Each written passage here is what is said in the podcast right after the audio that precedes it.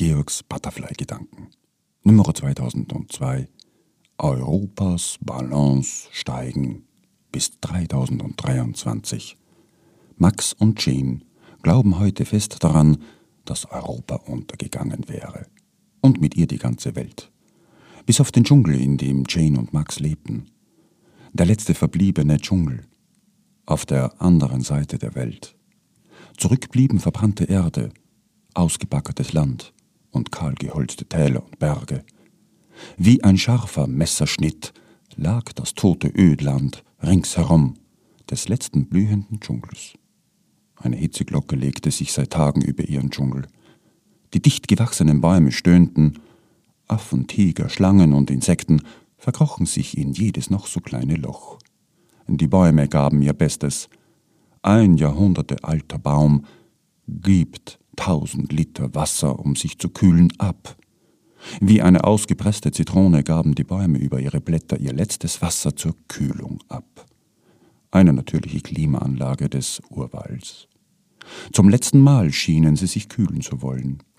Sie ächzten, knarrten im staubtrockenen Wind, brachen wie alte, ausgetrocknete Knochen. Max und Janes Großeltern erlebten die Zeit, in dem dieser Wahnsinn begann. Am anderen Ende der Welt, Europa und ihr Hunger nach energiefressender Technik, Wissenschaft und Reiselust am Himmel. Alle weltweit versuchten es, Europa gleichzumachen. Nicht zu Unrecht. Europa setzte alles daran. Das Schlaraffenland, wie es hieß. Nur ihr Dschungel war das letzte verbliebene Paradies auf dieser Welt.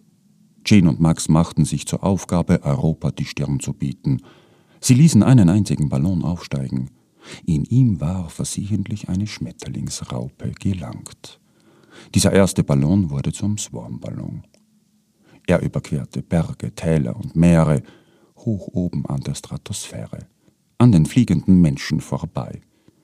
Ein Mitte 30-jähriger Mann, groß gewachsen und bereits krank, fand diesen Ballon.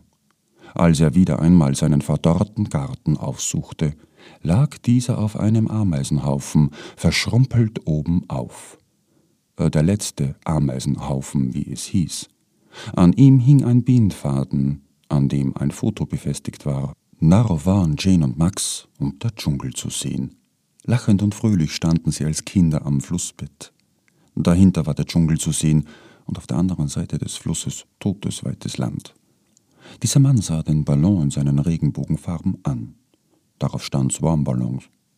Auf der Rückseite des Fotos stand geschrieben: Wir alle sterben wie diese Ameise.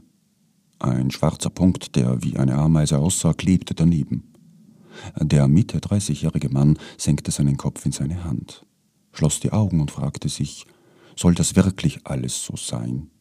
Eine Ameise krabbelte auf seinen Fuß hoch und kitzelte ihn, als wollte ihm die Ameise etwas sagen, wie dieser Ballon von Max und Jane vom anderen Ende der Welt, der in seinem Vorgarten auf dem Ameisenhaufen in seinem Garten landete. War das ein Zufall? In dem Moment schoss es ihm wie ein Blitz in die Gedanken und sein Gefühl. Er beschloss, die letzten verbliebenen Jahre, die wenigen Stunden, die ihm am Tag geblieben waren, darauf zu verwenden, Max und Jean zu helfen. Wenn er mit seiner körperlich verbliebenen Kraft noch etwas tun konnte, dann geistig. Er schrieb sich die Seele von Leib. Aber was? Was half schon ein am Laptop geschriebenes Wort? Er dachte bei sich, konnten die Millionen Ameisen zusammenarbeiten und dabei der Welt nicht schaden, dann könnten wir Menschen das auch. Nur wie? Woher wussten die Ameisen, was sie zu tun hatten? Die hatten doch nicht einmal ein Gehirn, wie wir Menschen, dachte er. Zumindest passte es sicherlich nicht in eine Ameise hinein. Dennoch konnten sie gut zusammenarbeiten. Wie ein Schwarm, dachte er. Waren sie doch intelligent, sogar intelligenter als wir Menschen. Zusammen? Schwarmintelligenz? Hätten wir Menschen das auch? Würden wir zusammenarbeiten, fragte er sich. Irgendwie mussten sich die Ameisen untereinander austauschen. Er hielt immer noch diesen Ballon in der Hand. Wieso nicht mit Ballons? Die Swarmballons. Unsere Swarmballons. Wir machen lauter Ballons. Schwarmintelligenz wie die Ameisen. Jeder, der einen haben möchte, bekommt in der digitalen Welt einen Ballon. und kann seine Wünsche frei fliegen lassen. Sie steigen auf immer höher, überqueren Ozeane und Berge. So hatte es Jane und Max ja auch gemacht. Der Ballon, der in seinem Garten auf dem letzten verbliebenen Ameisenhaufen landete und ihn ins Leben zurückholte. Aber was sollten wir Menschen uns in den Wünschen mitteilen? Den Ballon legte er später in sein Zimmer auf den Schreibtisch, wo er zu schreiben begonnen hatte, und das Foto von Jane und Max gleich daneben.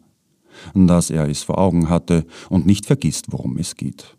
Er bemerkte immer noch nicht, dass sich eine Raupe eines Schmetterlings im Ballon versteckt hatte. Europas Ballons steigen auf und bald der ganzen Welt, so nannte er seinen Titel. Nach vielen Textzeiten fragte er sich, mit was sollten sich die Menschen austauschen? Die Ballons? Die Wünsche? Aber wie konnten Menschen darauf reagieren? Er saß am Schreibtisch, starrte zum Fenster weit hinaus. Im Ballon von Jane und Max regte sich etwas. Ein Schmetterling schlüpfte heraus, ein wunderschöner, aller Farben und Glanzes. Er setzte sich auf seinen Bauch. Wie stimmig doch diese Farben sind, dachte er sich. Alles ist an dem Schmetterling stimmig. Heureka! Stimmig! platzte es aus ihm heraus. Stimmig, was einem stimmig ist. Wir wissen, dass was stimmig ist, wie die Ameisen, was uns stimmig ist. Das können wir in den Ballons aufzeigen die Butterflies, mit all den Stimmigkeiten, die sich sichtbar für jede Frau und jedermann treffen können. Kinder, Erwachsene und der jungen Menschen, auf Bergen, in Tälern, Wüsten, Städten, Dörfern und überall. Jean und Max werden noch staunen. Der Himmel voller Ballons mit unseren Wünschen und Geschenken, unserer Stimmigkeiten, den Butterflies, an uns und die Welt das Miteinander im Gedeihlichen, wie die Bienen und Ameisen. Und wenn die das können, können wir das auch. Die gedeihliche Informationsgesellschaft unseres Warmballons, Butterflies, Your Perception.